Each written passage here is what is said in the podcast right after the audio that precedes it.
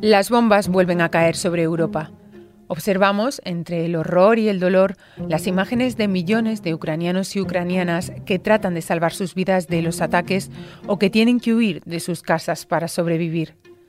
La tragedia humana deja en un segundo plano las incertidumbres para la economía, pero estas también existen y también preocupan a los países.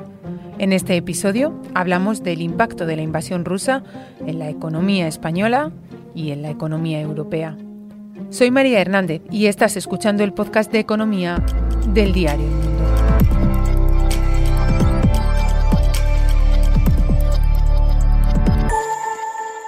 Las cuentas claras. Vivimos tiempos muy duros. Vienen tiempos duros. La guerra de Putin lo va a hacer todo más duro y más difícil. Pero estoy convencido de que con determinación, con solidaridad y con unidad haremos frente a Putin y que Europa y España saldrán reforzados de este embate. De esta forma advertía Pedro Sánchez este fin de semana sobre el impacto económico que puede tener la invasión de Ucrania por parte de Vladimir Putin. El ataque ha hecho saltar por los aires todas las previsiones sobre las que se apuntalaba la recuperación después del golpe que ha supuesto la pandemia. En la Unión Europea se advierte preocupación por las consecuencias de esta guerra, y lo mismo podemos decir del Gobierno de España. Así que le he pedido a mi compañero Daniel Viaña, periodista de El Mundo, responsable de la información macroeconómica, que me ayude a contextualizar cuáles pueden ser las consecuencias para la economía del país. ¿Hay alguna previsión sobre los efectos en el PIB, por ejemplo? El gobierno no maneja todavía una previsión concreta porque no se atreve a hacerlo. Estos días, hace unos días, perdón, la vicepresidenta primera y ministra de Economía, Nadia Calviño, apuntaba que es muy pronto todavía para realizar una estimación de cuál será el impacto concreto o establecer, por ejemplo, un baremo. Banco de España tampoco lo ha hecho, Funcas está trabajando en ello, pero todavía no hay una estimación. Sí que el Consejo General de Economistas hizo una estimación preliminar, pero mm, es importante, y así lo apuntan desde todos los ámbitos, la duración del conflicto. En función de cuál sea la duración, a más duración, el impacto será, será mayor. Pero lo que sí parece claro lo que es evidente es que la situación es grave. Y en Moncloa ya están empezando a asumir que tal vez ese momento de recuperar el PIB previo al COVID tal vez ya no se consiga en 2022. La mayor parte de la eurozona lo consiguió en 2021, España fue incapaz de hacerlo, se preveía que llegase a ese punto en 2022 y este año, que debería haber sido el año del despegue total de la economía según el gobierno y el año en el que España liderase el crecimiento de Europa, pues se va a ver muy entorpecido, muy amenazado por la invasión de Ucrania por parte de Rusia. Y entonces todo eso puede provocar que tengamos, que el país tenga que esperar incluso más para llegar a ese punto de recuperación. Uno de los aspectos que más preocupa en el Gobierno es la inflación. Los precios ya acumulaban varios meses de subidas por el encarecimiento de la energía, por el problema en las cadenas de suministro o por el aumento de la demanda tras los confinamientos, tras el fin de los confinamientos. Pero ahora todo eso podría ir a más y sus repercusiones, como explica Dani, dan de lleno en el bolsillo de las familias y en la propia economía. La inflación es otro punto crítico y que está directamente relacionado con el crecimiento, porque a más inflación menos capacidad de compra de las familias, menos capacidad de compra de esos ahorros embalsados que eh, el gobierno lleva tiempo esperando a que las familias comiencen a desembalsar y, en definitiva, menos consumo, que es un aspecto esencial en el crecimiento económico de España. Funcas ya estimó hace unos días que, en el peor de sus escenarios, la inflación se podía ir incluso hasta el 6,5%. Y esto lo que haría sería eliminar el escenario que hasta ahora manejaban Banco de España y Gobierno. Según este escenario, lo que iba a ocurrir en España es que a partir de la primavera la inflación iba a comenzar a mitigarse, a reducir. Funcas ya ha advertido que en caso de que la guerra continúe, en caso de que se prolongue en el tiempo, el dato de inflación seguirá siendo muy, muy elevado. Pero la inflación no es el único foco de preocupación. También lo es el turismo, que ya ha sido uno de los sectores más golpeados por la pandemia y que ahora vuelve a temer que las restricciones en algunos países, que la propia inseguridad geopolítica o que el precio del petróleo, entre otros factores, influya en el ánimo y en la actividad de los turistas. El sector turístico efectivamente eh, es uno de los sectores que más amenazado se ve por el conflicto entre Ucrania y Rusia. Un ejemplo muy claro. Cataluña, potencia nacional turística, tiene en Rusia uno de sus principales emisores de, turistas. Además, si continúa la escalada de precios eh, de los combustibles, del barril de Brent, petróleo, es muy probable que los billetes de avión se encarezcan y eso sea otro impedimento para viajar, para visitar España. Y todo esto llega además en un momento en el que el turismo, que es un sector clave para la economía española, todavía no se ha recuperado ni mucho menos de las consecuencias de la crisis derivada de la pandemia. Y con este escenario, ¿qué planes tiene el Gobierno para tratar de mitigar el impacto de la invasión en Ucrania? Le pido a Dani que me explique si el Ejecutivo está trabajando en medidas específicas y cómo prevé hacer frente a las consecuencias económicas del conflicto. El presidente del Gobierno presentó la pasada semana en el Congreso un plan nacional para hacer frente a las consecuencias económicas que la guerra en Ucrania va a tener sobre la economía española. Pidió, por ejemplo, a los agentes sociales que lleguen a un pacto de rentas para que la subida de la inflación que comentábamos antes no se traslade a los salarios y eso creó una espiral inflacionista que sería muy, muy, muy peligrosa. También prorrogó la rebaja del IVA en la electricidad, eh, medidas vinculadas al bono social eléctrico, citó el turismo, citó los nuevos ERTES, pero lo cierto es que se echan de menos tal vez medidas más concretas y puede que más contundentes ante una situación que, como decía Calviño, es, es grave. Es cierto, que todavía no, no han sido capaces o no han querido cuantificar cuál va a ser el impacto, pero en caso de que se prorrogue, la situación va a ser muy complicada y con seguridad se van a necesitar medidas más potentes. La preocupación, como decimos, no se da solo en España. Se diría que es global y en lo que nos concierne más de cerca, marca también estos días la agenda europea. Por eso también le he pedido a mi compañero Pablo Suances, corresponsal del Mundo en Bruselas, que me cuente cómo se ve la situación desde el corazón de la Unión Europea. El mensaje que han transmitido las instituciones europeas esta semana por boca del vicepresidente Valdis Dombrovskis y el comisario de Asuntos Económicos, Paolo Gentiloni, es que la invasión, la guerra en Ucrania va a tener consecuencias sobre la economía europea, va a afectar inevitablemente al crecimiento. Ha dicho que van a afectar, pero no va a descarrilar la recuperación económica o la senda de crecimiento. No hay estimaciones concretas. Eh, la respuesta es muy clara, es muy sincera. Vamos a ver lo que pasa en las próximas semanas, si acaban los, eh, los choques si acaba la guerra en sí, si acaban los bombardeos o la ocupación, o si se prolonga durante semanas o meses. Por eso mismo los comisarios, las instituciones europeas se han dado un plazo hasta las previsiones eh, macroeconómicas de primavera, que son en, en mayo, para hacer una evaluación más concreta sobre cómo va a afectar a ese crecimiento. Se esperaba una cosa, un, crecimiento potente, un, entorno de un 4%, es inevitablemente va a caer, pero no sabemos decir ahora mismo si va a ser un 3, un 2, un 1 o muchísimo más. ¿Cuáles son los principales riesgos que contempla la Unión? Bueno, los riesgos son, son muchísimos. El primero está claro que es el crecimiento, el frenazo a la recuperación se esperaba o se espera que todas las economías europeas hubieran vuelto a finales de, este año, de 2022, a los niveles que había de, Producto Interior Bruto anteriores a la pandemia, esto es de finales de 2019, y, la guerra y las consecuencias derivadas eh, pueden retrasarlo. Después, evidentemente, los precios de la energía, claro, es eh, pero no solo la energía, porque todas las commodities y los futuros de las commodities están disparados, desde petróleo, gas y carbón, desde luego, a también los, alimentos. Y eso va a repercutir inevitablemente a un tercer elemento, que es la inflación. Estamos en los niveles más altos vistos en, en décadas y no hay indicios que muestren que puedan eh, bajar a, cortísimo plazo. Las expectativas son que en 2023 sí que estén en niveles muchísimo más controlados, pero todo depende de esta nueva incertidumbre.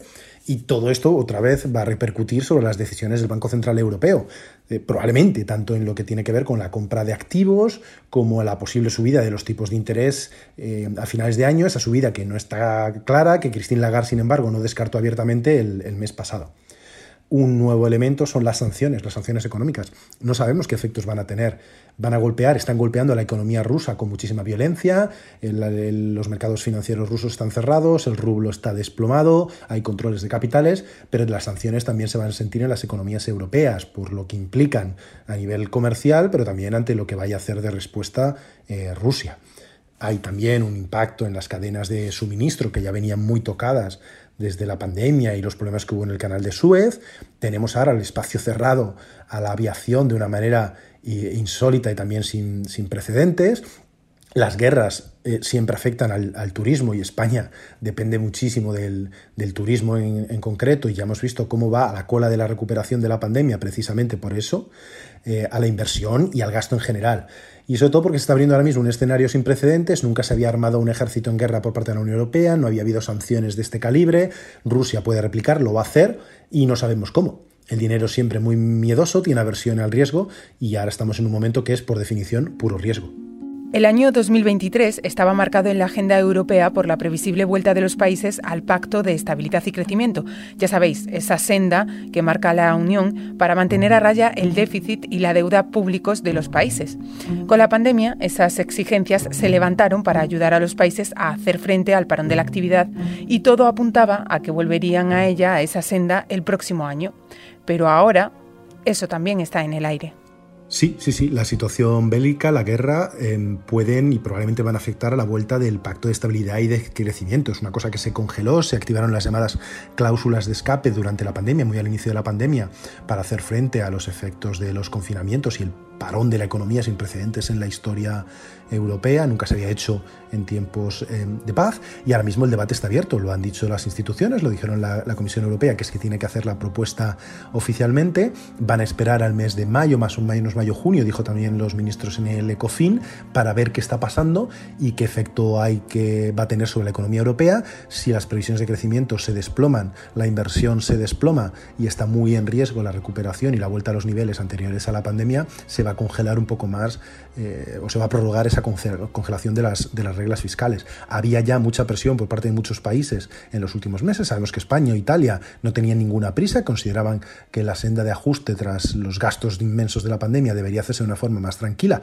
sin esa presión de procedimientos de déficit excesivo y de volver a los umbrales todavía establecidos en el Pacto de Estabilidad, un déficit del 3% y de una deuda del del 60% del PIB, estamos muy por encima de esos niveles, así que van a seguir presionando y ahora mismo, aunque no es seguro, no sería descartable. Incluso si no se aplicara de nuevo, si no se congelara perpetuamente, perpetuamente quiere decir más adelante, hasta más adelante, la salida del pacto de estabilidad, da la sensación de que lo que va a hacer la Comisión Europea es aplicar con muchísima más relajación las normas actuales y no habría procedimientos de déficit ni ahora en primavera ni probablemente en otoño. De nuevo, le pregunto a Pablo qué mecanismos, qué medidas o qué planes tiene la Unión Europea para hacer frente al impacto económico del ataque a Ucrania. Bueno, las opciones a disposición en realidad son muchísimas. Aparte de lo normal, lo que se utiliza en condiciones habituales, ahora mismo se puede mantener en coma el pacto de estabilidad por un tiempo indefinido, animando a los estados a seguir gastando como si no hubiera mañana sin atender a los criterios fijados desde Maastricht. Está la flexibilidad en todas las normas fiscales, eh, desde luego confiar en que la política expansiva del Banco Central Europeo se mantenga, independientemente de lo que se pensara, eh, se pueda seguir haciendo esas compras de activos y retrasar la subida de tipos de interés, aunque va a ser muy complicado porque también estamos con unos niveles de inflación muchísimo más altos, desde luego muy por encima de ese límite de por debajo, pero cerca del 2% que contempla el mandato de la institución de Christine Lagarde. Está, desde luego, lo que ya también ha hecho la Comisión Europea, que es una laxitud amplia en las ayudas de Estado para que los gobiernos sigan apoyando a las, a las empresas. Y se podría plantear, si el impacto es muy severo, el nuevo uso de esos mecanismos aprobados durante la pandemia. Recordemos que hubo varias redes de seguridad y apoyo, desde 500.000 millones de euros que activó rápidamente el Eurogrupo en préstamos, al llamado sistema SURE, que financió programas de empleo como los ERTE españoles, líneas de crédito que en su momento fueron para material sanitario y se podrían utilizar a través del MED, el mecanismo de rescate, en otras, y desde luego el fondo de recuperación, ese fondo de 800.000 millones de, de euros de deuda común eh, emitida por la Comisión en nombre de los 27, del que a España le corresponden unos 140.000 millones, la mitad de ellos en transferencias que no computan para déficit y deuda.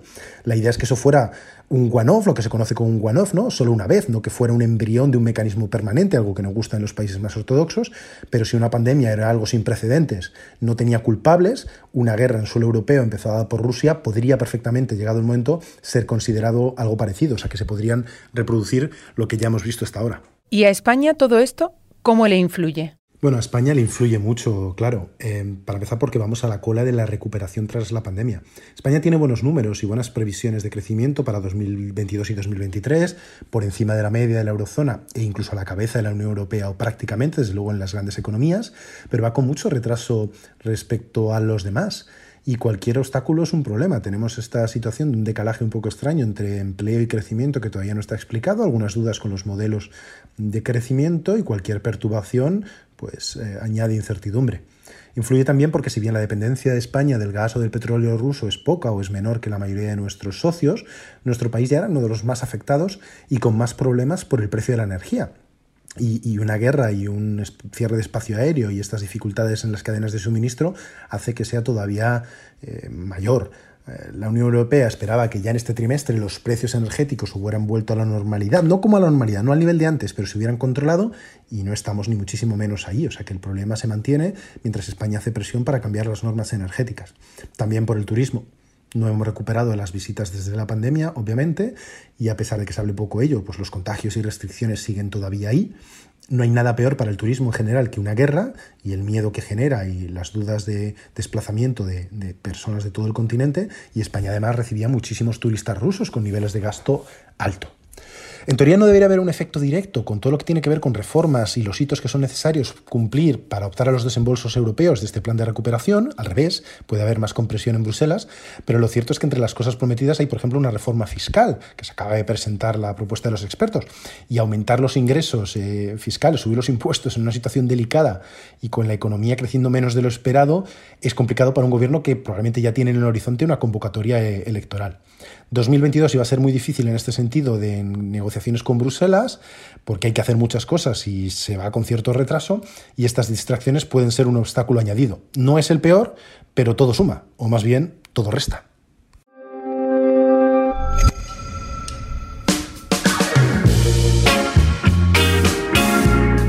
Esta semana, además, se reúne el Banco Central Europeo. Será el jueves y la cita nos permitirá tener otra visión, otra perspectiva del impacto de la guerra en Europa. En la última reunión, Christine Lagarde no cerró la puerta a subir los tipos de interés este mismo año. Sin embargo, la invasión de Ucrania podría poner en entredicho estos planes e incluso podría alterar la retirada de estímulos que ya estaba prevista para este mes. Nos quedamos pendientes y como siempre te contamos esta y otras noticias en el mundo, elmundo.es y nuestras redes sociales. Hasta aquí este episodio 45 de Las Cuentas Claras. Reda Slafty se ha encargado del montaje y nosotros volvemos el lunes. Gracias por escucharnos. Las Cuentas Claras